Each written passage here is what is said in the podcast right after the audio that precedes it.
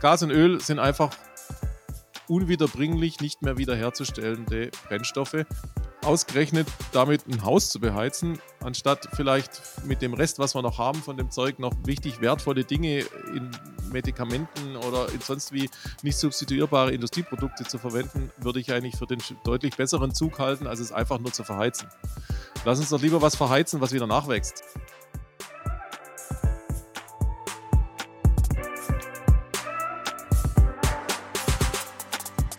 Hi, willkommen bei Endpower. Wir sind Markus Und Julius. und wir sind überzeugt, dass die Energiewende machbar und für den Klimaschutz essentiell ist. Wir produzieren diesen Podcast, damit ihr die Möglichkeit habt, euch Energiewissen anzueignen und möchten euch nebenher spannende Personen und Projekte vorstellen. Los geht's. Oh, meins war richtig leise. Bei mir hat nichts geploppt. Ja, bei mir auch nicht. Jetzt ganz am Ende. schon. noch- Naja. Bei Aber Sven nur schon. ein Versuch, ne? Ja, war nur ein Versuch. naja, egal, zum Wohl. Genau. Prost, ihr Lieben. Hi, ihr Lieben. Schön, dass ihr wieder eingeschaltet habt bei Empower, einer neuen Folge. Wie ihr jetzt gerade schon mitbekommen habt, ähm, sitzen wir heute nicht zusammen in einem Raum, aber wir sitzen verbunden über Internet, über Internet Connection zusammen. Und zwar ähm, sind da Markus natürlich und wir haben heute den Sven dabei. Hi, grüßt euch. genau, wunderbar. Wir werden heute mit Sven darüber sprechen, ähm, was eigentlich dieses nachhaltige Bauen ist und was das eigentlich, ähm, warum das wichtig ist. Und dafür, genau, haben wir uns Sven eingeladen und Sven ist uns empfohlen worden über eine Interaktion mit der Schwäbisch Hall und da kommen wir auch gleich noch zu. Was ihr heute lernen werdet in dieser Folge ist, was ist eigentlich nachhaltiges Bauen? Warum ist das wichtig? Ähm, wir werden uns äh, unterhalten über Neubau, über Altbau, über energetische Optionen natürlich, weil wir ja ein Energiepodcast sind und wir werden uns kurz auch am Ende noch über aktuelle Trends im nachhaltigen Bauen äh, unterhalten. Und wir, Markus und ich, finden diese Folge sehr wichtig, weil wir ja ähm, und auch ihr, viele von unseren Hörern und Hörerinnen, ähm, vielleicht in, in, so ein, in so einem Alter sind, wo das vielleicht tatsächlich in den nächsten fünf bis zehn Jahren auch aufs Tableau kommen wird. Und deswegen wollen wir mit dieser Folge euch einfach ganz viel praktischen Nutzen geben. Und in den Vorgesprächen mit Sven war das schon so, dass der ganz viele Informationsbomben auch schon gelegt hat. Und wir freuen uns einfach darüber, mit ihm heute hier über nachhaltiges Bauen zu sprechen und dass ihr ganz viel mitnehmt, wenn ihr selber mal darüber nachdenkt, was zu kaufen, was selber zu bauen oder eben Freunde und Familie habt, die vielleicht ähnliche Pläne haben. Deswegen, Sven, schön, dass du dabei bist. Magst du dich einmal kurz vorstellen? Ja, hallo zusammen. Also, mein Name ist Sven Haustein und ich bin äh, Teil eines äh, selbstständigen Architekturbüros in Schwäbisch Hall. Also, das ist nicht nur die Bausparkasse gleichen Namens, sondern es ist auch eine kleine Stadt im Nor- Norden von Württemberg. Und ähm, ich bin inzwischen, habe ich gerade vorhin nachgerechnet, tatsächlich ziemlich genau 25 Jahre Architekt, äh, 15 Jahre davon selbstständig. Und ähm, wie ihr schon gesagt habt, äh, wir haben hier bei uns in, in unserem Büro eine ganze Menge zu tun mit äh, effizienten Bauen und nachhaltigen Bauen und äh, freue mich auch echt riesig, dass wir das miteinander machen können.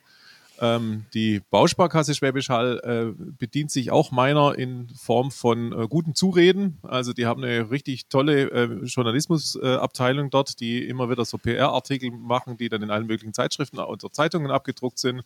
Und da bin ich nicht nur Stichwortgeber, sondern redigiere diese Texte auch, dass die wirklich auch äh, fachlich fundiert sind. Genau. Und die, die, genau, die, die, die Schwäbische Hall ist eben auf uns zugekommen. Wir kriegen kein Geld von denen und auch äh, Sven kriegt jetzt aktuell, weiß ich nicht, vielleicht hast du doch einen Deal, ich weiß es nicht genau, aber genau. Wir bei Endpower kriegen kein Deal, kein Geld dafür, sondern wir haben uns mit Sven getroffen und haben einfach gemerkt, dass er ganz viel weiß und dass wir uns einfach freuen würden, wenn er dieses Wissen mit euch teilt und deswegen ist er heute hier. Genau. Markus, übernehmen Sie. Wie immer natürlich, Sven, haben wir noch ein paar Entweder-Oder-Fragen für dich, um unseren Hörerinnen und Hörern auch ein bisschen mehr noch äh, Fleisch zu geben quasi über dich als Person. Deswegen fangen wir direkt mal relativ einfach an. Müsli oder Cornflakes? Müsli. Okay. Weil wir ja so langsam jetzt in der kalten Jahreszeit sind, trinkst du Wein lieber kalt oder als Glühwein warm? Oh, es wäre ja schlimm, wenn ich den ganzen Tag über, äh, das ganze Jahr über Glühwein trinken müsste. ne? Dann doch lieber Wein. Ne? okay, also Der- dann der doch bessere lieber Quote. Ja. Äh, weil wir es gerade im, im Vorgespräch hatten, Hal oder Hall? Nein, tatsächlich Hall-Architekten, so heißt unser Büro. Und das ist eine kleine äh, regionale Reminiszenz hier auf Schwäbisch Hall.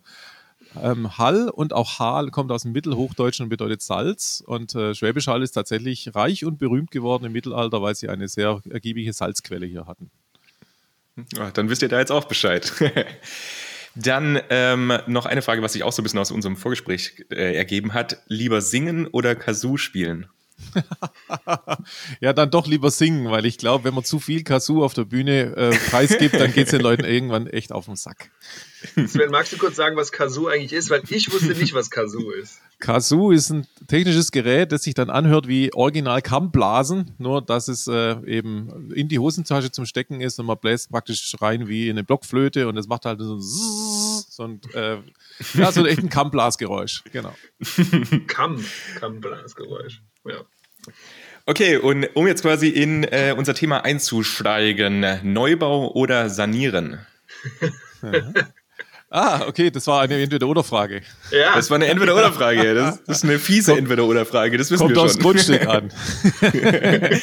okay, das ist ein guter Joker. Nein, es gibt ähm, auch um, einen Joker. Um, um, um, den, um den Hug zu kriegen zu dem Thema Nachhaltigkeit, am besten lieber sanieren. Weil da, da steht ja schon ein Haus auf einem Grundstück, das sonst eine grüne Wiese bleiben darf. Gut, und damit starten wir dann auch eigentlich quasi direkt ins Thema rein. Ähm, wie Julius angekündigt hat, wollen wir ja heute so ein bisschen über das Thema nachhaltiges Bauen und Sanieren reden. Und deswegen, Sven, vielleicht als allererstes kannst du uns so eine kleine Einführung geben, warum brauchen wir eigentlich nachhaltiges Bauen und was ist es? Ja, also ähm, ich darf ja vielleicht euren Podcast-Hörern auch verraten und Hörerinnen, dass wir ähm, eigentlich über eff äh, energieeffizientes Bauen reden wollten und ich habe euch dann überredet, dass wir uns doch lieber über nachhaltiges Bauen unterhalten wollen weil da steckt einfach sehr viel mehr drin als nur äh, in der Frage, was ist ein energieeffizientes Heizungssystem für, eine, für ein Haus, wie immer es aussieht, sondern ähm, es steckt im Bauen eben unglaublich viel mehr drin, was man äh, im nachhaltigen und ökologischen Sinne auch noch mitbedenken sollte, als nur zum Schluss die Frage, wie man, wie man diese Bude warm kriegt im Winter. Und ähm, da gibt es eben einfach ein paar ganz, ganz wichtige äh, Facts, die inzwischen äh, weltweit tatsächlich echt enorme Auswirkungen haben. Also wir von der Baubranche, wir sind zum Beispiel die schlimmsten Müllsünder auf der ganzen Welt. Mhm. Tatsächlich ist äh, das Müllaufkommen zu 46 Prozent auf der Erde Bauschutt. Ja. Ja, ist krass, Oder ähm, nehm, nehmen wir nur äh, das Betonieren von Wänden, das Herstellen von Zement braucht mehr Energie weltweit als der komplette Flugverkehr. Hm. Oder ähm, nehmen wir den Verbrauch von Sand, der auch sehr wichtig ist beim, beim Betonieren es gibt weltweit inzwischen Sandknappheit. Also inzwischen wird in Singapur fast nur noch betoniert mit Sand, der illegal irgendwo in Indonesien abgebaut worden ist. Es gibt echt Sandpiraten, die über Nacht einen ganzen Strand klauen. So, so krass. Ja, das, das, ist ja das, das, dass man diesen Wüstensand und so, den kann man ja nicht nehmen, weil genau, der, eben rund. nicht ja. die richtig, genau nicht die richtigen Beschaffenheiten hat. Ja. Und deswegen. Genau, von wegen Sand wie Sand am Meer. Ja, also tatsächlich mhm. den, Meer, den Meeressand, den kann man verwenden, aber den, den man in der Wüste hat, nicht. Also vielleicht kennt der, der eine oder die andere dieses, dieses, diese künstliche Insel in Dubai, diese, diese in, in Palmenform. Mhm. mhm. Die ist tatsächlich echt aus Indonesien angekarter Sand. Äh, die, die, sind direkt neben der Wüste, haben die praktisch einen Sandhaufen ins Meer geschüttet. Aber nicht aus der Wüste, sondern von weit her. ja, ne? ja, deswegen also, wollte ich gerne über Nachhaltigkeit im Bauen reden, ja, weil ähm, ganz am Ende ist es fast schon egal, wenn man ein richtig gutes, energetisch hocheffizientes Haus baut, wenn man äh, darauf geachtet hat, dass man mit möglichst ökologischen und nachhaltigen Kriterien die seine Baustoffe ausgewählt hat und äh, wie, wie man es dann beheizt, ist dann fast schon egal weil ähm, die energetische Qualität von dem Haus wird eigentlich im Grunde genommen über äh, die Auswahl der Baust Baustoffe und, die, und eben die Dämmqualität für die nächsten 50 Jahre in der Regel festgelegt. Und mhm. die Restenergie, die man dafür braucht, um das Ding zu beheizen, ist dann eigentlich der kleinste Teil. Genau, da hatten wir auch schon mal in der Industriefolge so ein bisschen drüber gesprochen, dass eben gerade die Zementproduktion auch total viel CO2-Emissionen hat und mhm. da ja auch so unvermeidbare CO2-Emissionen hat. Ja. Und das zeigte dann schon, dass so diese, sag ich mal, die Vermeidung eigentlich da die beste Option ist. So ist es. Genau, wir wollen ja aber jetzt so ein bisschen drüber sprechen, was wir auch machen können, beziehungsweise worauf wir achten sollen. Wir haben gesagt, dass wir das so ein bisschen einteilen wollen in die zwei Kategorien Neubau und Altbau. Das war jetzt gerade eben auch in den Entweder-Oder-Fragen. Also zum einen, was ist, wenn wir jetzt tatsächlich ein neues Haus bauen wollen? Auf was sollte man da achten? Und dann als zweites quasi beim, beim Sanieren dann eben. Deswegen, äh, Sven, wollen wir mit, mit dem Neubau mal anfangen. Mhm. Was denkst du denn, worauf kommt es denn beim Neubau eigentlich an? Worauf sollte man denn da achten? Also stellen wir uns mal ganz dumm. Ne? Ja, genau, wir wollen jetzt ein Haus bauen. Also ich will jetzt, genau, wir würden jetzt gerne ein Haus bauen. Wir haben jetzt irgendwie so ein bisschen so ein Acker oder so ein Feld und wir sind darüber hinweggekommen, dass es ja eigentlich nicht so toll ist, sowas voll, voll zu bauen. Worauf kommt es an? Worauf muss man achten? Mensch achten, Frau achten. Genau, ja, also ähm, zunächst mal, äh, das, das beste neu gebaute Haus ist, ist das, was eigentlich gar nicht gebaut werden muss. Ja, also das haben wir ja vorhin schon, schon gesagt. Ich meine, diese, diese Vergleiche, wie viel äh, Fußballfelder jeden Tag in Deutschland zugebaut werden, das hat ja jeder schon mal gehört. Und, Und jede, jede, oder auch jeder. Danke. Ja. Yeah, Sven. Ja. Sind dir zuvor gekommen. Ich liebe das Gendern. Ich liebe das Gendern. Ja, ja, vielen Dank. Ja. Also das nächste Mal äh, lehne ich den Podcast ab, wenn ich dann zwei Männern gegenüber sitze. Ja, ja genau. ja zu Recht. ja, also ähm, was ich damit sagen will, ist natürlich, ähm, der Neubau schädigt einfach schon mal unsere Natur, deswegen, weil er vorher unverbautes Gelände überbaut. Ja? Das heißt, die, die, Aus, die Auswahl des Grundstücks ist da schon mal richtig toll, äh, grund, grundlegend und grundentscheidend. Wenn wir ähm, wirklich auf der sprichwörtlichen grünen Wiese bauen, ist es eigentlich schade. Ähm, in, in, Architektur und Städtebau versucht man äh, eigentlich die Leute viel mehr dazu zu bewegen, ähm, im, in, in geschlossenen Ortschaften praktisch noch zu bauen. Also da gibt es zum Beispiel dieses Schlagwort der Konversion. Also wenn irgendwo eine Industriebrache ist, dann lieber da praktisch äh, die Häuser, die da nicht mehr gebraucht werden, oder die Gebäude abzureißen und dann lieber dort wieder was Neues bauen. Mhm. Ähm, der nächste Punkt ist, äh, der ist auch ganz entscheidend und der, der ist noch vor der Frage, wie effizient das Haus gebaut ist, äh, eine ganz entscheidende Frage, nämlich die Suffizienz. Also ähm, wie viel Haus brauche ich denn eigentlich wirklich? Ja? Ich will jetzt nicht so weit gehen, dass äh, jeder und jede ähm, alle nur in einem Tiny House wohnen dürfen. Ja, aber das ist sozusagen ja die konsequente zu Ende Denklinie für ähm, wie viel Haus brauche ich wirklich. Aber man kann genau in so einer Art und Weise tatsächlich sehr viel richtig machen, wenn man sich erstmal die Frage stellt, wie viel Behausung brauche ich eigentlich für meine Bedürfnisse? Und wenn man da zum Beispiel sagt, ähm, nicht der Julius baut sich alleine ein Haus und äh, zwei äh, Grundstücke weiter baut sich der Markus auch ein Haus, sondern wenn sich Julius und Markus äh, vielleicht sogar nebst äh, Freundinnen oder Gattinnen entscheiden könnten, zusammen ein Haus zu bauen, also eine Baugemeinschaft zu bilden. Dann kann man diese beiden Häuser schon mal zusammenrücken und dann wird auf der gleichen Grundstücksgröße unter Umständen auch ein richtig tolles Haus draus, aber ihr habt nicht zwei Grundstücke verbaut, sondern nur eins. Ja? Mhm. Und das geht dann bis, äh, also wenn man diesen, dieses Thema, wie groß muss es sein, wenn man das ganz zu Ende äh, äh, macht, dann möge vielleicht mal googeln, Stichwort Clusterwohnung, gibt es tolle Beispiele. Menschen bilden sozusagen eine Edel-WG miteinander. Jeder hat seine kleine Nasszelle, gegebenenfalls noch eine kleine äh, Küchenzeile in seinem eigenen Reich. Sie haben aber gemeinsam miteinander ein großes Wohnzimmer, eine große Essküche ähm, und haben insgesamt unterm Strich aber wahrscheinlich zusammen nicht mal die Hälfte an Quadratmetern gebraucht, wie wenn sie es äh, äh, alle für sich mhm. alleine gebaut hätten. Ja? Das klingt so ein bisschen nach der äh, Studentenwohnheim-Konzept. Ja, ja. Also da gibt es das ja auch oder, so. Ja. Oder Edelkommune. Ja, ich sage ja Edel-WG. ja? Also ja.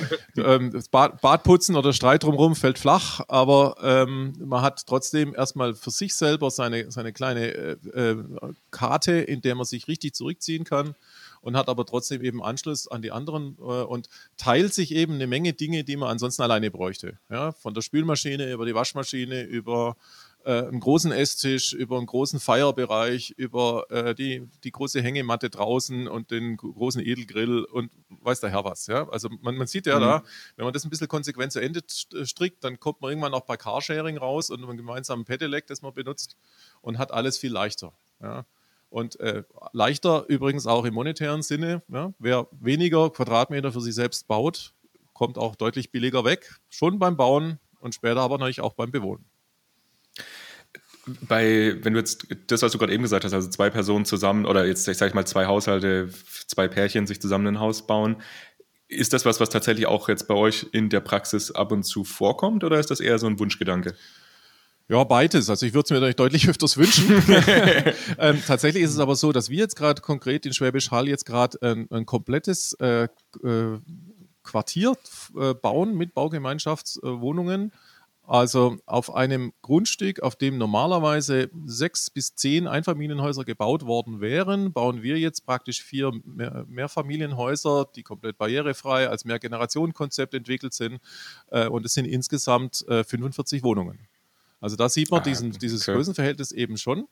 Und das sind, jetzt aber laut, nicht, nicht lauter Mönche und Nonnen, die da einziehen mit einer kleinen 10 Quadratmeter Wohnung. Die haben durchaus auch äh, größere Wohnungen. Also pro Kopf Quadratmeter Verbrauch ist jetzt nicht so richtig vorbildlich. Also da gibt es auch Menschen, die wohnen alleine auf 75 Quadratmetern. Also wenn wir es mal gebaut haben.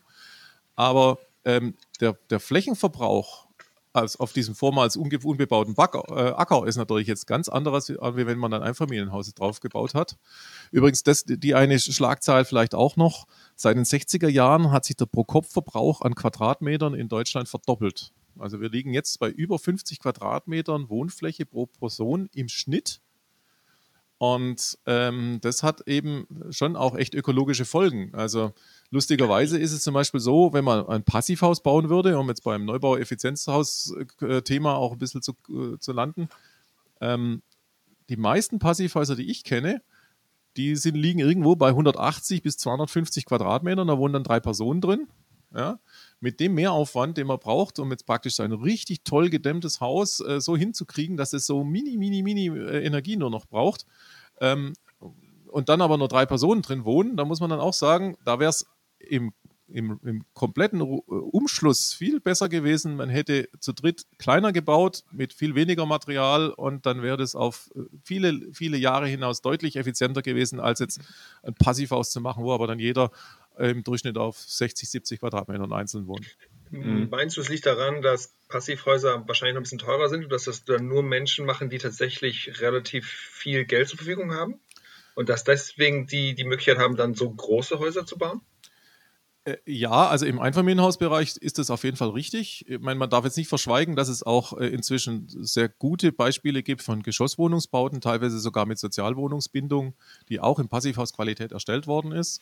Aber das liegt eben an, auch an, an dem gleichen Grund, wie ich gerade gesagt habe. Also ein, ein, Haus mit 120 Quadratmetern in ein Passivhaus zu verwandeln, braucht äh, relativ gesehen deutlich mehr Aufwand, als ein sehr mhm. großes Haus auf diese gleiche Qualität zu bekommen. Ja? ja. Je mehr ähm, beheiztes Volumen so im, im, Haus drin ist, umso weniger muss ich in diese äh, darum gewickelte Dämmhülle investieren. Ne? Mhm.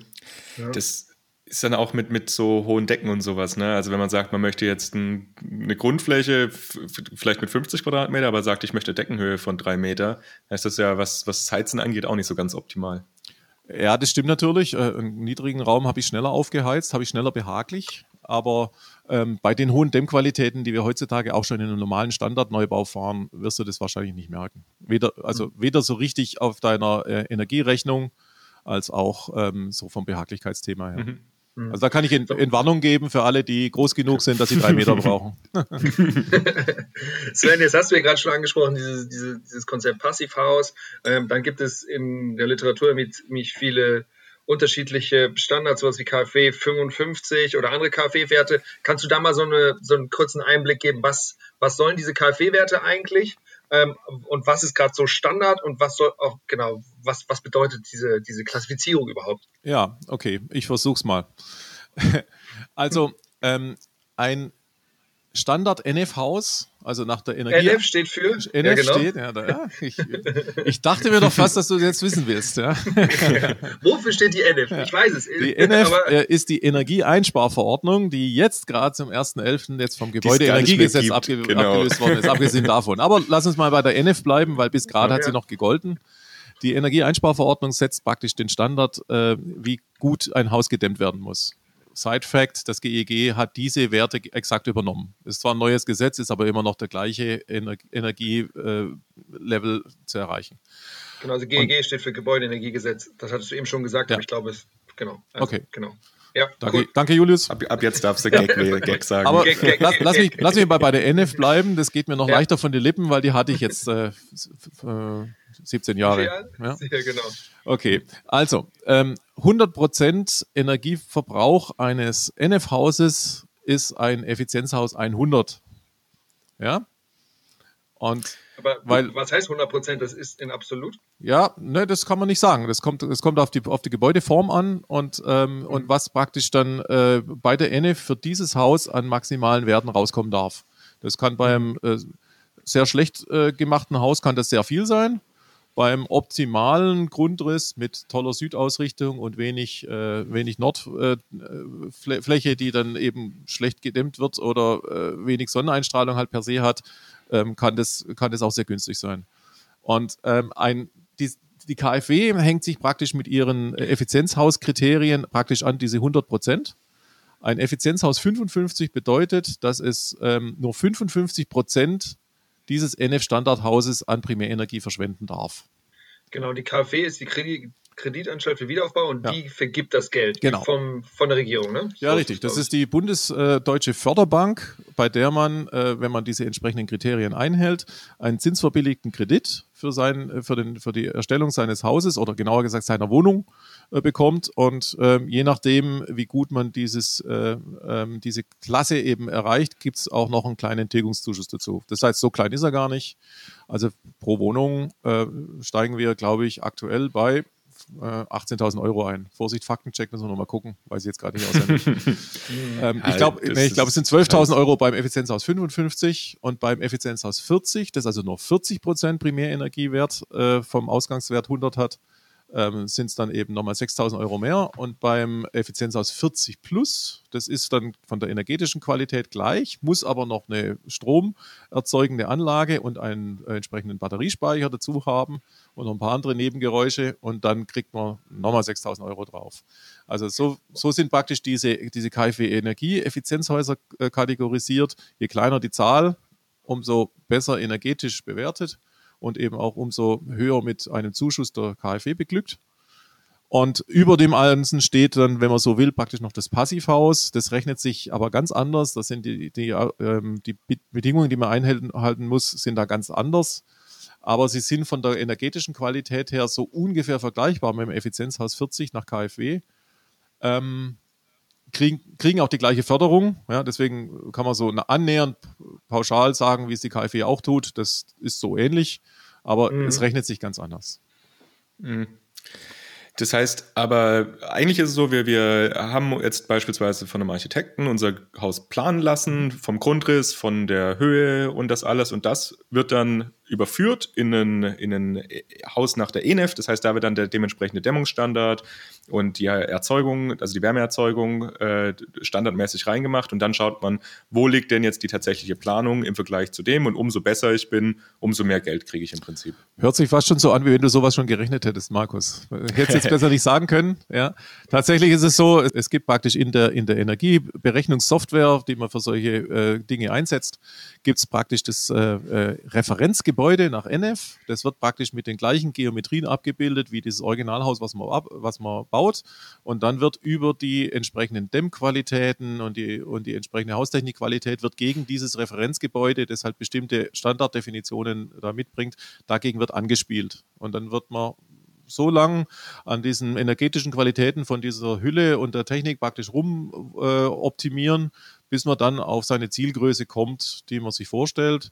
Wir machen es eben ganz oft so, wir planen erstmal ein Haus, wir wissen von vornherein, äh, soll es jetzt eher energetisch ambitionierter sein oder nicht, dann, dann setzen wir die Planung schon entsprechend an.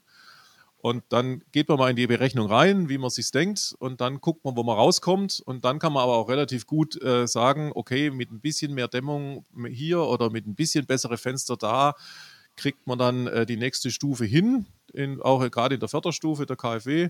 Und kann aber gleichzeitig aber auch sagen, mit so viel mehr äh, Kosteneinsatz bekommt man dieses Ergebnis raus, rechnet sich das ja oder nein. Ja?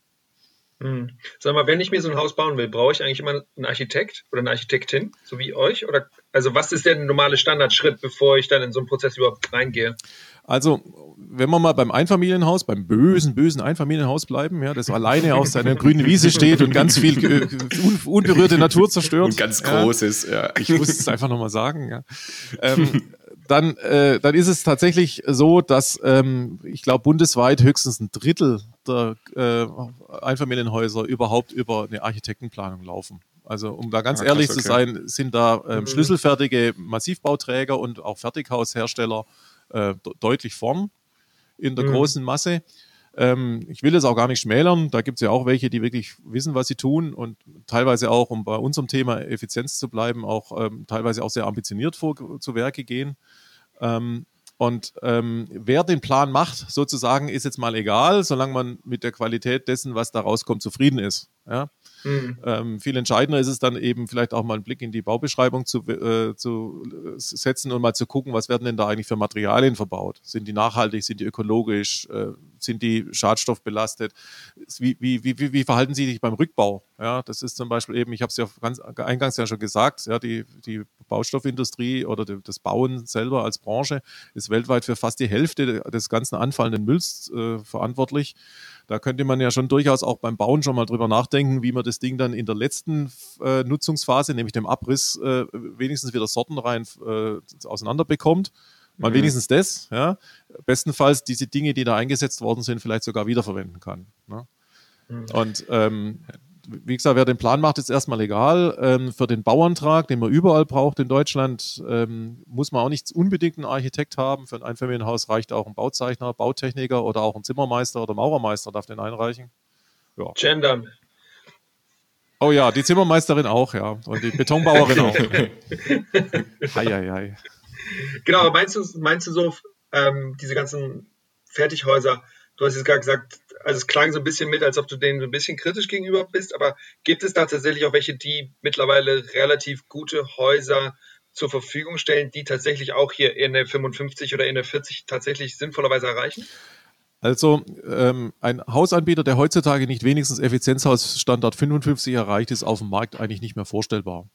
Es sei, es, es sei denn, ja, es sei denn, es geht wirklich nur um schnell, schlampig und billig. Ja.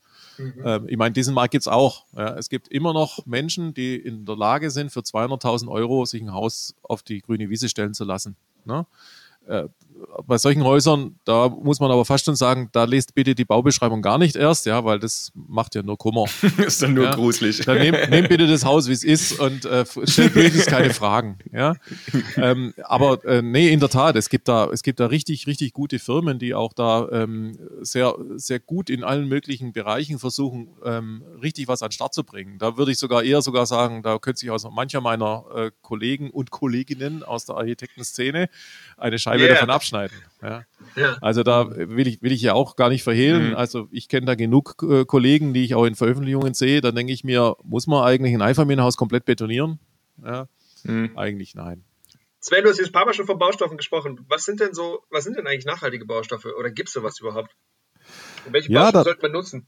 Also, da würde ich sagen, da kann man den äh, gesunden Menschenverstand relativ gut einsetzen. Ja, nachhaltig ist letztendlich alles, was man als ähm, äh, normaler Mensch und normaler Mann und normale Frau irgendwie äh, darunter auch versteht. Also ähm, viel Plastik, äh, also viel äh, ähm, petrochemische Stoffe sind jetzt per se nicht so nachhaltig, ja, weil eben aus fossilen äh, Bodenschätzen gewonnen ähm, Eisen, das als Eisenerz eine Riesengrube hinterlässt und erstmal mit viel grauer Energie, also mit diesem hohen Energieeinsatz zu äh, verarbeitbarem Baustahl verwandelt wird, ist äh, einfach mit einem sehr hohen Rucksack an Energieaufwand und auch mit einer gewissen ökologischen Zerstörung einhergehend. Mhm. Ähm, äh, über Beton, Sand und so weiter haben wir, haben wir eingangs schon gesprochen. Ähm, also tatsächlich ist das, was man hinlänglich als Öko bezeichnen würde, auch tatsächlich echt nachhaltiger. Also Beispiel, muss ich, äh, muss ich eine Wand mauern oder betonieren? Äh, also Beton ist äh, mit hohem Aufwand verbunden, energetisch und vom Einsatz her. Ziegel, äh, wenn ich mal, wenn ich welche verwende auch, die muss ich auch erstmal brennen und hinterlassen eine mhm. Tongrube in der Landschaft. Ähm, man kann so eine Wand auch aus Holz bauen. Das Holz wächst nach. Wir haben in unseren äh, bundesdeutschen Wäldern so viel Wald, der wächst so viel nach, da könnten wir zig äh, Mehrfamilienhäuser draus bauen in Deutschland und es würde immer noch nicht so sein, dass wir zum Kahlschlag übergehen würden. Mhm. Ähm, man, man, muss kein äh, Polystyrol, also weitläufig als Styropor äh, bekannt, äh, verwenden, um zu dämmen. Man kann dämmen mit Holzweichfaserplatten, man kann dämmen mit äh, alten Zeitungspapier. also die werden zu Fasern zerschnipselt und werden als sogenannte Zellulose-Einblasdämmung in Hohlräume eingeblasen. Dämmt genauso gut.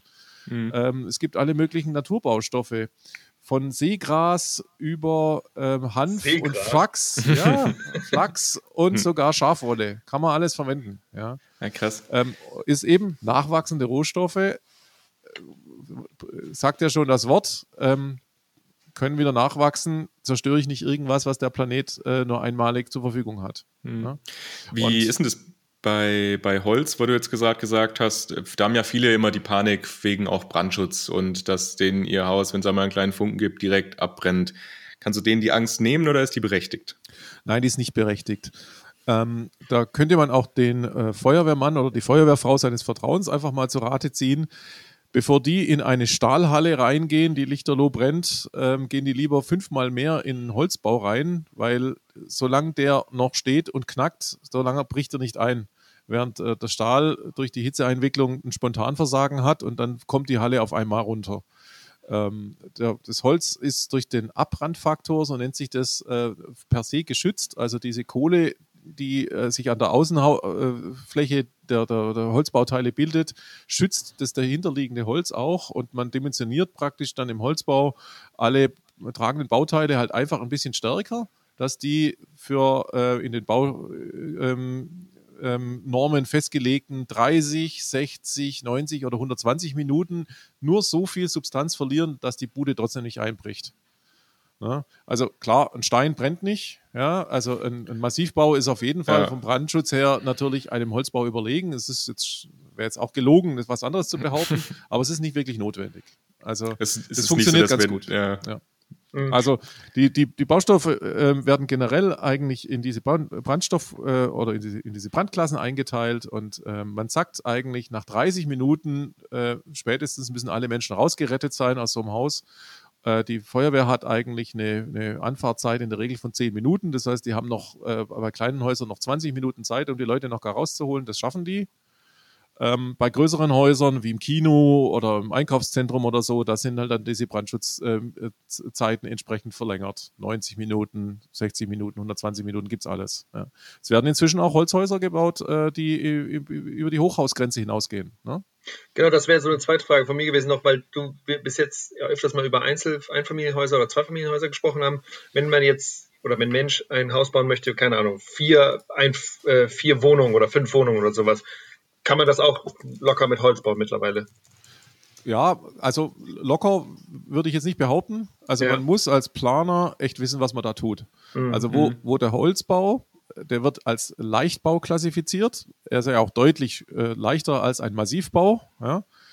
Ähm, wo er echt einen Nachteil hat, ist äh, der Schallschutz. Also leichte Materialien werden natürlich, wenn man drüber rennt, viel leichter äh, ähm, angeregt, irgendwelche mhm. Schallwellen weiterzureichen als äh, massive Bauteile. Ähm, aber das kriegt man hin, aber da muss man echt tun, wissen, was man tut. Also da, das muss man irgendwie substituieren. Das ist ein bisschen so die Achillesferse des Holzbaus speziell, aber das kriegen wir hin. Ähm, ja. Generell ist es halt auch so, wir wollten, ich wollte eigentlich noch einen Satz zu den Baustoffen sagen. Lustigerweise ist es so, das, was äh, unsere Altvorderen äh, die letzten paar hundert oder sollen wir tausend Jahre äh, sagen, als Baustoffe verwendet haben, das ist ganz am Ende auch ähm, das deutlich gesündere als das, was wir in den letzten, sagen wir mal, 50 Jahren so erfunden haben. Ne? Also nichts gegen die Segnungen der industriellen äh, Produktionen und alles das, was wir inzwischen hinkriegen. Ne? Wir sind immerhin vor gar nicht so lang, allzu langer Zeit sogar schon auf dem Mond gewesen als Menschen.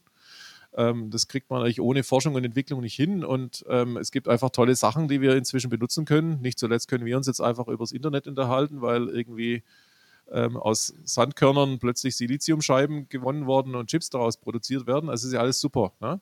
Aber wenn wir, wenn wir den Schwenk auf Bauen und Baustoffe machen, äh, gibt es ein paar Schlagworte, die kennt jeder. Ja, Stichwort Asbest. Ja, eine Wunderfaser der 60er und 70er Jahre. Ist auch wirklich ein geniales Material, ist als Bewährung, als Faserbewährung, als Brandschutzbewährung äh, super geeignet.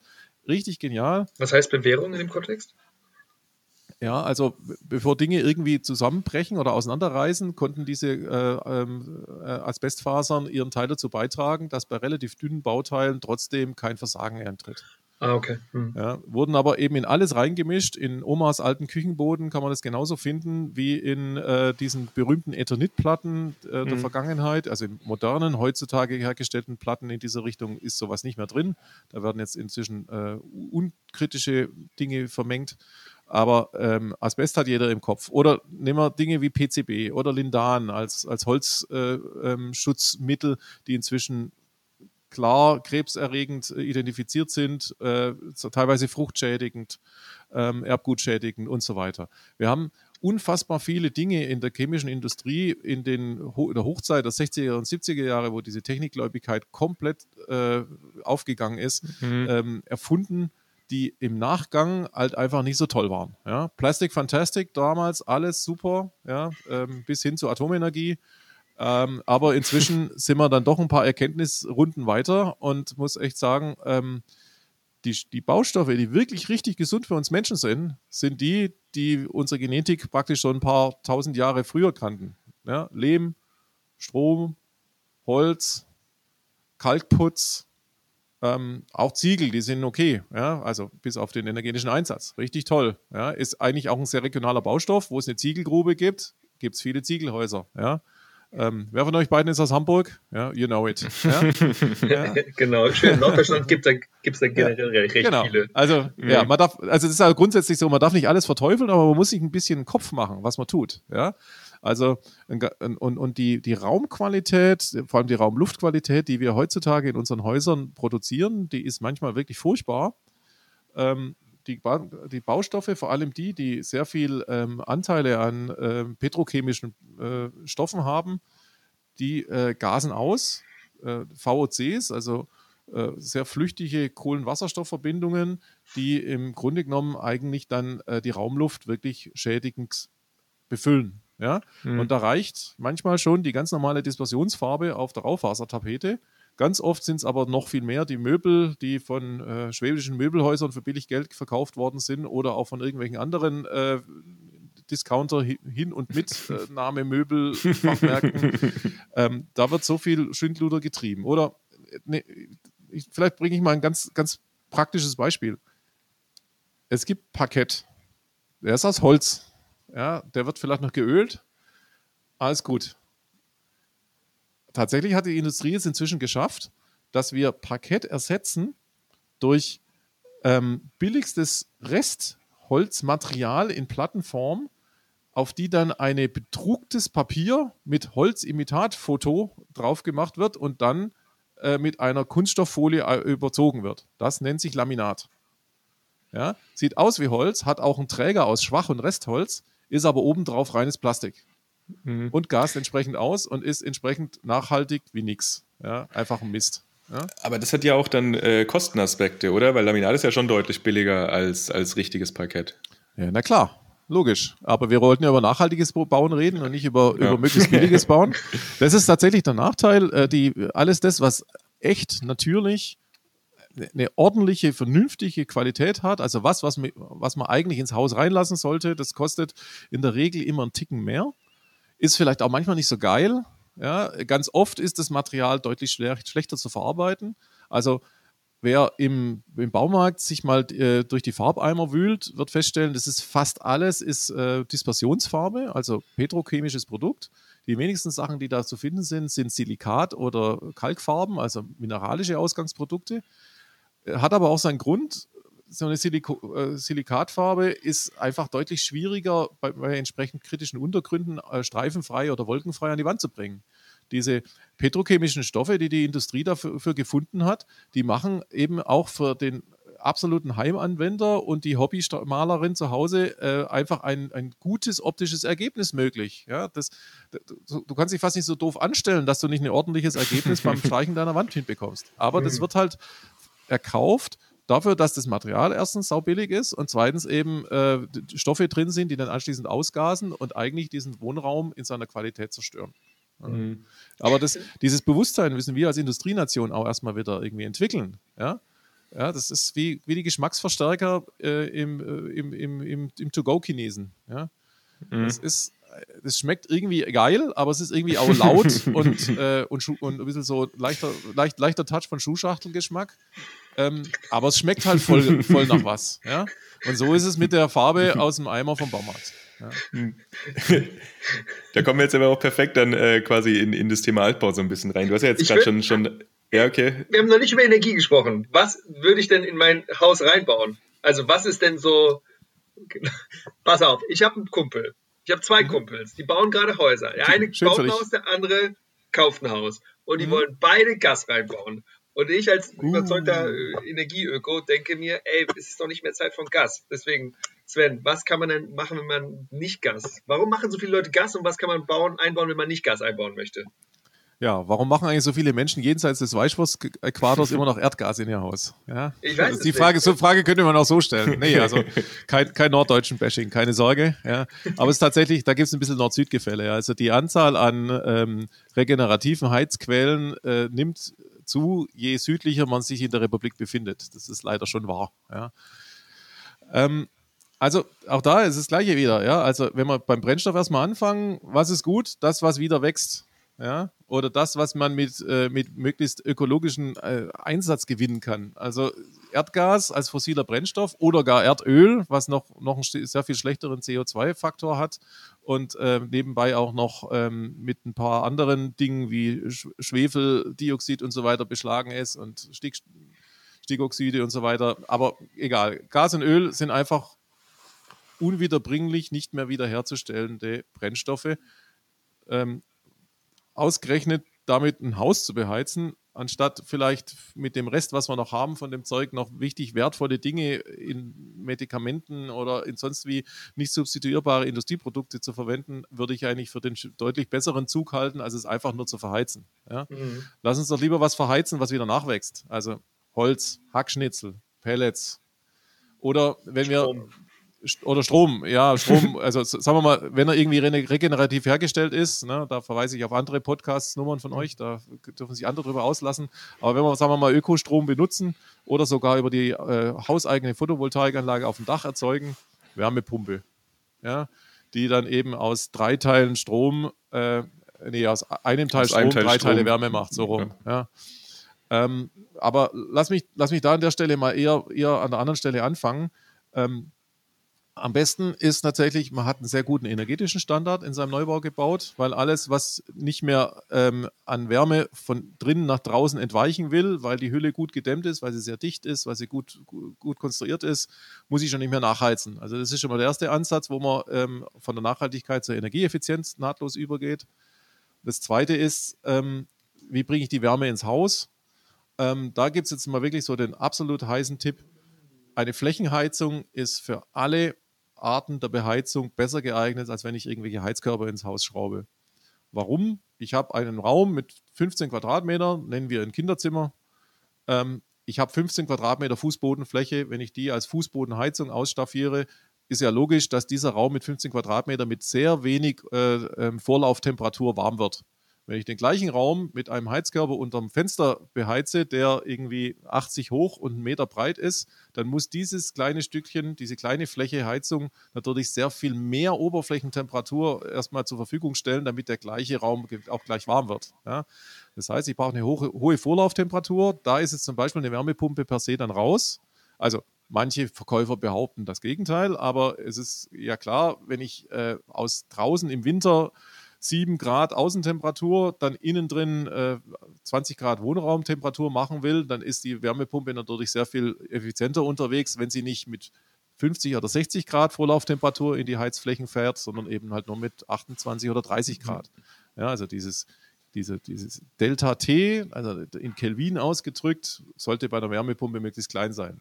Habe ich also eine Flächenheizung, bin ich für alle Heizungssysteme, die jetzt oder auch in 10 oder 20 Jahren en vogue sind, auf jeden Fall besser gerüstet als mit dem, äh, mit dem Heizkörper.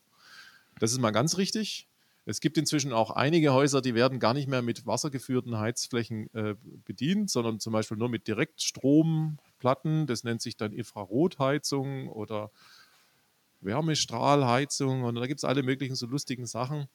Ähm, sagen wir mal, wenn man ein richtig, richtig toll gut äh, gedämmtes Haus hat, dann ist so, sozusagen äh, die Frage, wie das bisschen Restwärme noch erzeugt wird, fast dann schon egal. Das ist zumindest so äh, die Philosophie einiger Menschen, die das so machen. Die schmeißen halt eine, hohe, eine große Photovoltaikanlage aufs Dach, haben noch einen, einen Batteriespeicher in, im Keller oder im, im, Hausanschlussraum und dann wird halt mit Direktstrom praktisch dann beheizt. Aber mhm. es ist trotzdem eigentlich wieder Stromverschwendung, also das, was die Photovoltaikanlage dann da produziert, könnte man ja eigentlich auch für sein Auto oder für seinen Haushalt oder für sonst was verwenden oder für Internet-Meetings, äh, ja, anstatt sie eins zu eins praktisch dann in Wärme zu verwandeln. Da mhm. stecke ich doch lieber eine Wärmepumpe dazwischen, die eben aus einem Teil Strom drei Teile Wärme macht und ähm, habe den Rest von dem Strom entweder für die restliche Menschheit ins Netz eingespeist oder mach was anderes Cooles damit. Ja.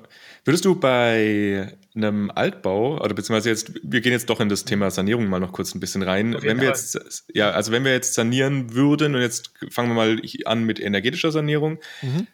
glaubst du, das ist sinnvoll oder ist es da auch sinnvoll, eine Flächenheizung einzubauen, wenn es schon ein bestehendes Heizsystem gibt mit Radiatoren, also mit den Heizkörpern unter dem Fenster, oder lässt man das da dann doch lieber sein?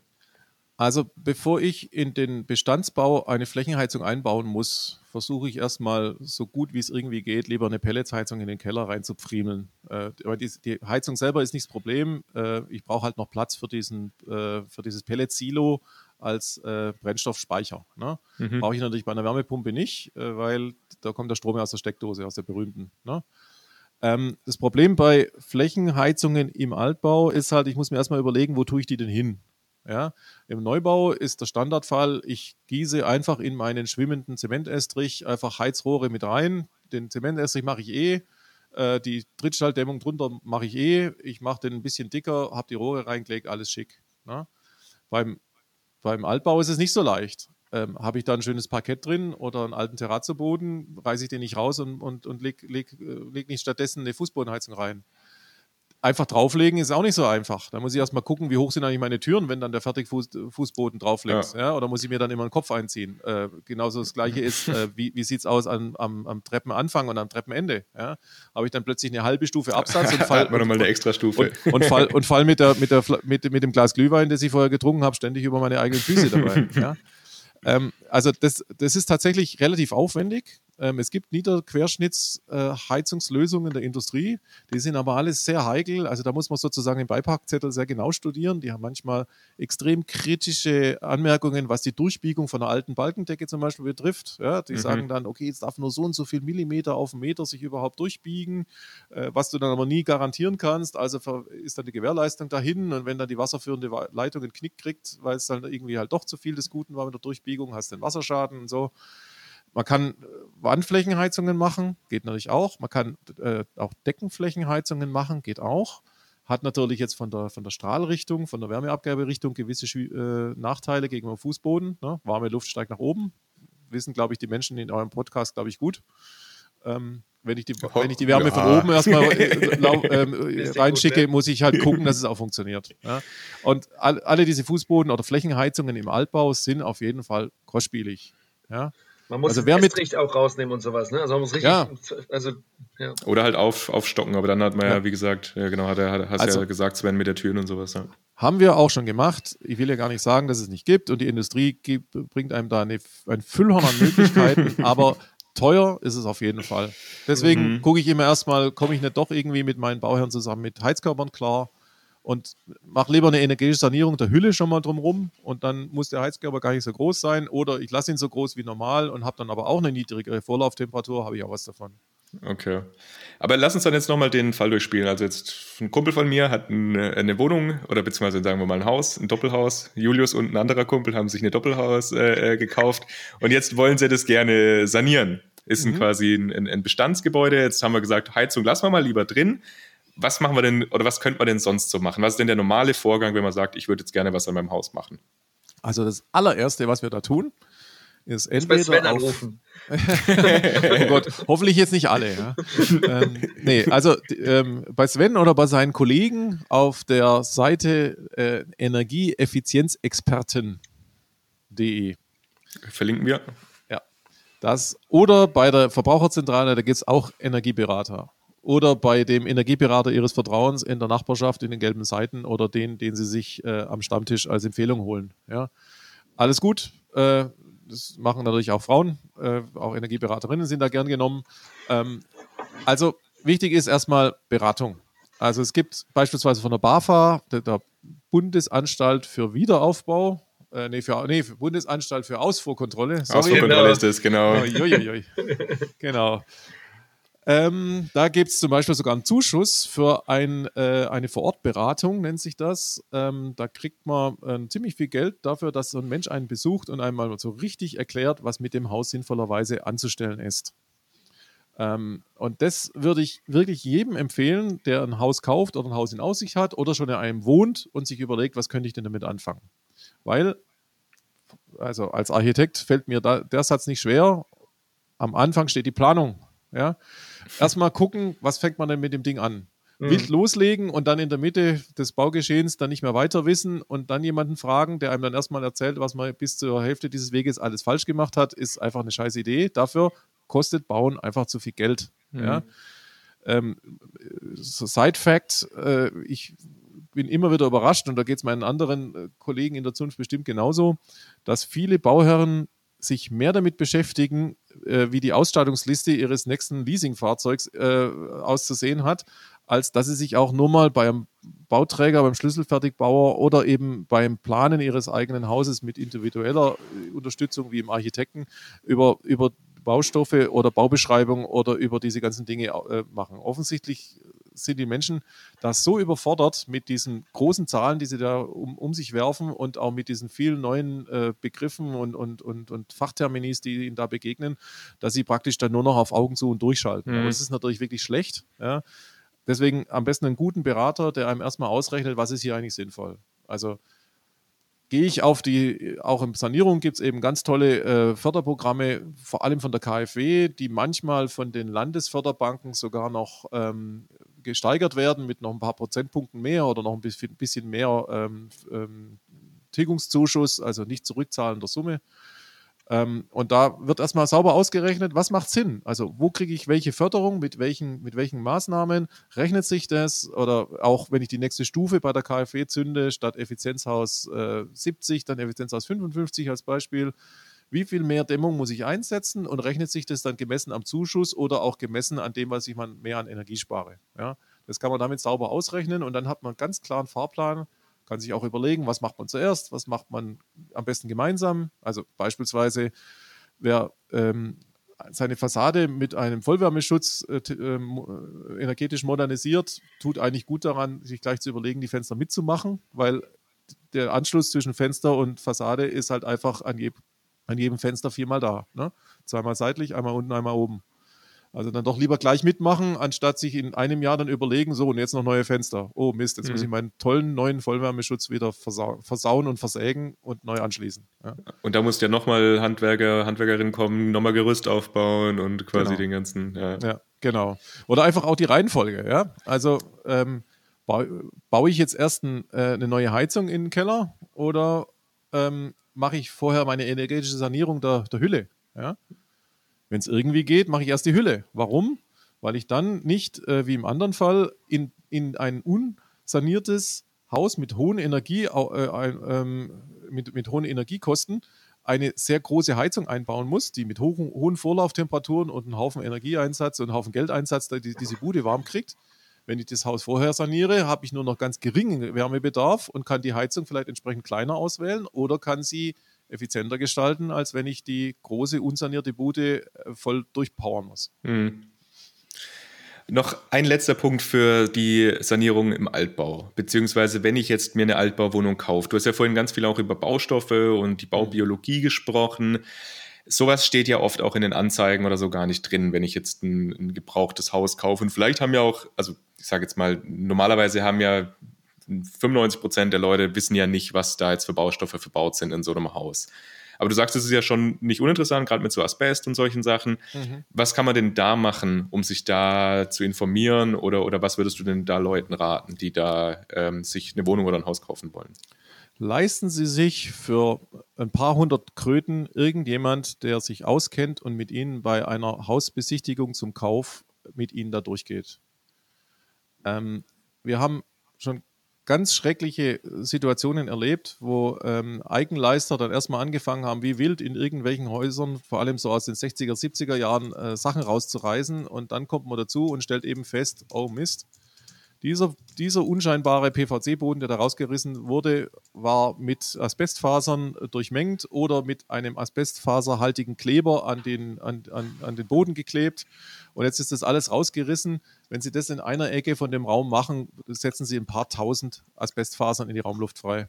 Mhm. Oder äh, diese schönen alten ähm, Nut- und Federbretter, die irgendwie Weiland Opa mal äh, da im Keller, in den Partykeller an die Decke geschraubt hat. Ähm, sehen irgendwie nicht mehr so richtig schick aus, ähm, will man vielleicht auch wegmachen, macht sie vielleicht auch raus, bringt aber unheimlich viel ähm, äh, PCB oder lindanhaltigen äh, Staub in die, in die Raumluft. Mhm. Ja. Hätte man vielleicht, wenn man jemanden gefragt hätte, der sich auskennt, äh, vielleicht eher nicht gemacht und hätte zum Beispiel gesagt, oh ja, ähm, lass uns das mal lieber drin lassen oder von einem äh, Fachbetrieb entsorgen, der mit entsprechenden Weltraumanzügen da durchgeht und das richtig macht. Ja. Oder ein ganz, ganz großer Punkt, was ich auch oft äh, erlebe, der alte Parkett ist echt olle, der da drin ist. Der wird rausgerissen. Da unten drunter ist so ein komischer schwarzer Kleber. Der riecht auch nach Teer wie draußen, wenn die Asphaltmaschine frisch vorbeifährt. Mhm. Finger weg. Das ist äh, PAK-haltiger Kleber, also teerhaltiger Kleber. PAK geht in die Raumluft und zwar so extrem, dass äh, die verputzten Wände drumherum dieses PAK aufnehmen und dann während der Wohnphase später dann wieder, wieder in die Raumluft abgeben. Ja. Äh macht man zum Beispiel gar nicht raus. Ja, diese einzelnen Hölzle von dem Parkett, die da reingeklebt sind, die kriegt man echt nicht raus, ohne dass das ganze Zeug in die Raumluft stinkt. Wenn es irgendwie geht, versucht man sowas eher mit einer speziellen Folie abzukleben, also luftdicht abzukleben. Dann kommt ein, kommen ein paar Warnschilder drauf, Vorsicht, PAK drunter und dann legt man lieber einen neuen Boden drüber. Ja, beispielsweise. Also Manchmal macht man es auch raus, aber dann braucht man eben wieder einen, der das äh, eben richtig gut kann. Ja? Also da werden eben ganz viele Fehler gemacht, weil äh, die Leute einfach dieses, äh, diese Sensorik gar nicht haben, dass da vielleicht was Gefährliches drin, mhm. drin ist. Das sieht alles ganz normal und gewohnt aus. Ja? Sieht eben aus wie bei Oma, ist aber echt aus einer Zeit, wo man eben alles, was neu war, einfach geil fand. Mhm. Warum, Sven, wenn du so redest, warum habe ich hier Schiss und gucke mich um, was bei mir in der Wohnung alles so drin ist? Na, ja, also ich, ich, will dir jetzt nicht Angst machen, aber ich äh, ein bisschen, ein, ein bisschen eine, eine ähm, ja, eine, eine, einen Fokus drauf zu legen, ist auf jeden Fall wichtig. Weil mhm. wir haben das schon erlebt, ja, dass die Leute wie wild in ihren Altbauten rumreisen und einfach gar nicht wissen, in was für einer äh, Chemiehöhle sie sich da be befinden. Und das Schöne ist ja, man kriegt das ja alles raus oder man kriegt das alles geregelt. Also man kann in einem verseuchten Haus wirklich absolut baubiologisch einwandfrei leben. Aber man muss es dann eben richtig angehen. Es ist manchmal auch gar nicht so furchtbar teuer, das zu tun. Es geht nur darum, dass man es rechtzeitig merkt, bevor das Kind in den Brunnen fällt. Ja. Markus, willst du letzten Punkt machen? okay, wir wollten ja ganz am Ende noch mal so kurz drüber sprechen. Was sind denn aktuelle Trends eigentlich im äh, Neubau und beim Sanieren? Wir hatten ja schon so ein bisschen drüber gesprochen, dass ich weiß nicht, ob das jetzt ein Trend ist, vielleicht kannst du es ja nochmal sagen, so diese Rückkehr zu den ursprünglichen Baustoffen wie jetzt Stroh oder ähm, Algen, hast du ja auch vorhin gesagt.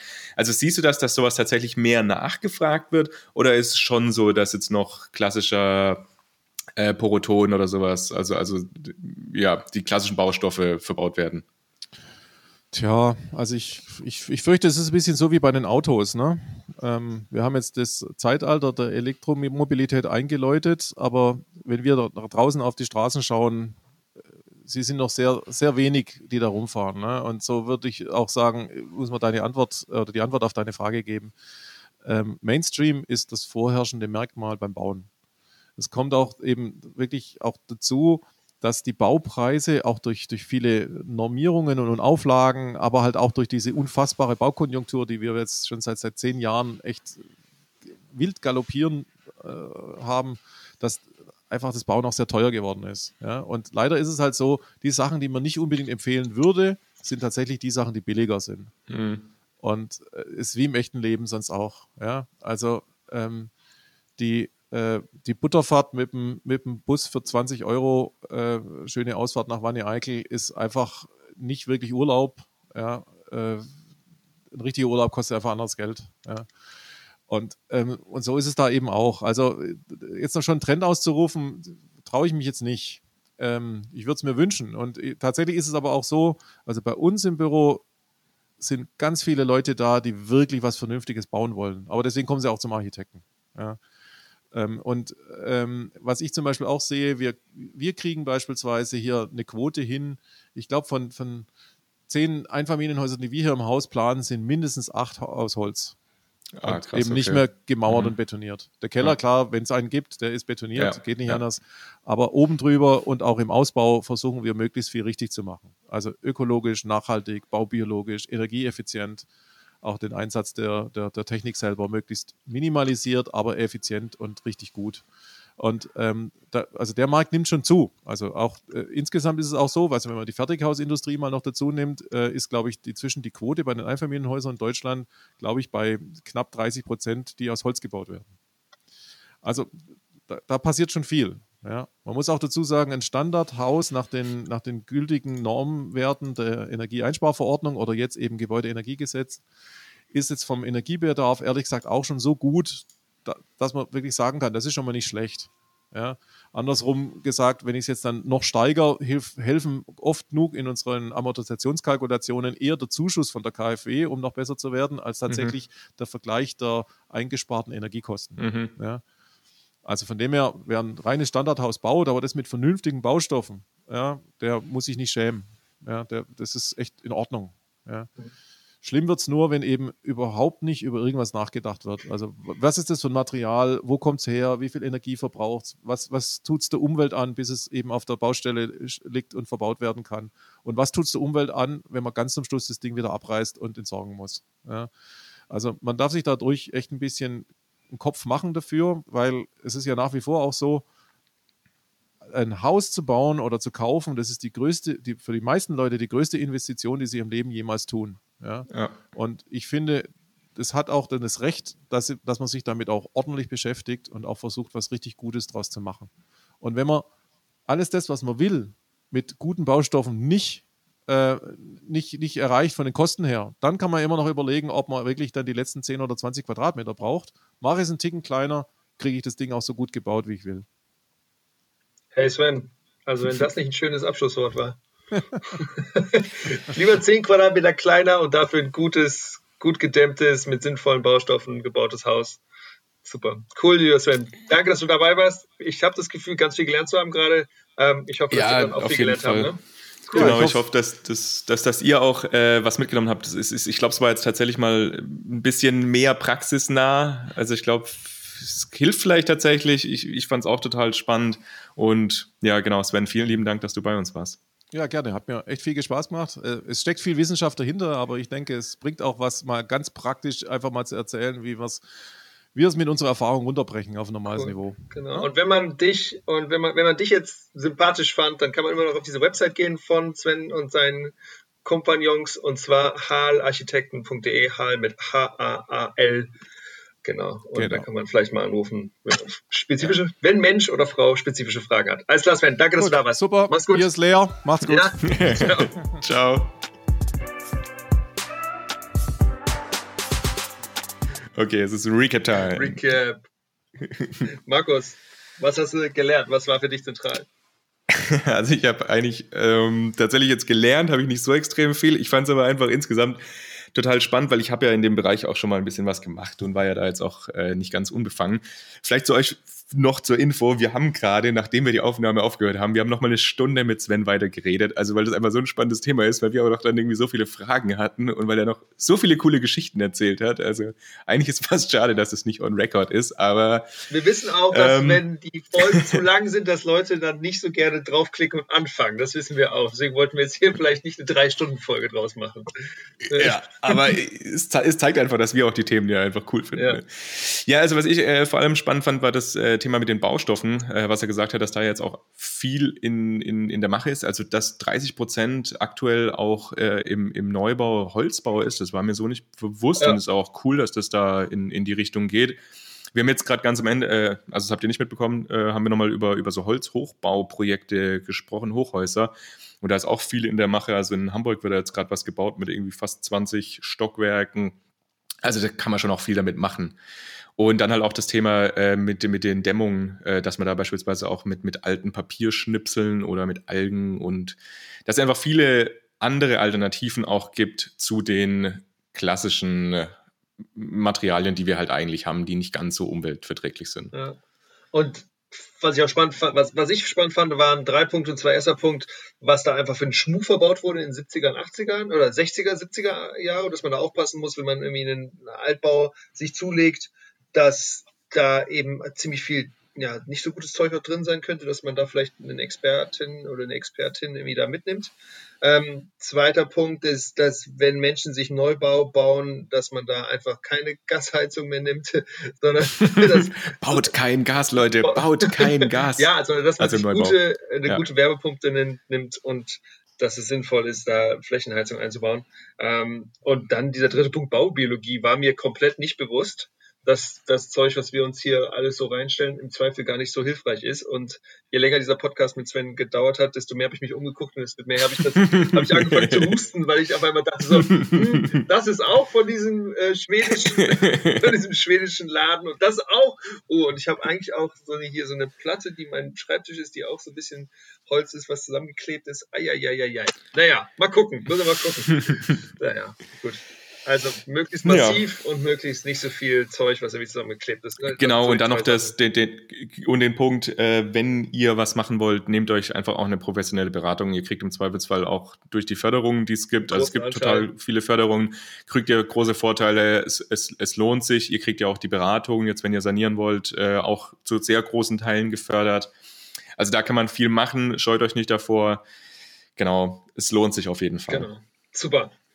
Cool, dann danke, dass ihr wieder dabei wart bei einer neuen Folge des L-Power Podcasts. Wir freuen uns natürlich, ähm, wenn ihr weiterhin mit uns in Verbindung bleibt, und zwar über Twitter, über äh, Instagram oder ihr könnt uns auch gerne Nachrichten weiterhin schreiben. Wir versuchen alles zu beantworten. Also echt jetzt, genau. Und schön, dass ihr auch uns auf dieser Reise begleitet.